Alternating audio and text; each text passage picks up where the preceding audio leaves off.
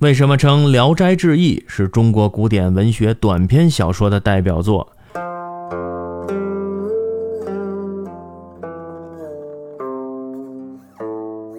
清代啊，著名短篇小说集《聊斋志异》的作者蒲松龄，生于公元一千六百四十年到公元一千七百一十五年，字刘仙，别号柳泉，山东淄川，也就是今山东淄博人，出身于书香家庭。《聊斋志异》全书共四百八十八篇，小说以民间故事为素材，借花妖狐鬼来揭露封建社会的黑暗腐败，抨击八股取士的科举制度，反映男女青年对婚姻自由的追求。每篇构思奇特，想象丰富，人物刻画细腻，言语精炼，是我国古代文学短篇小说的最高峰。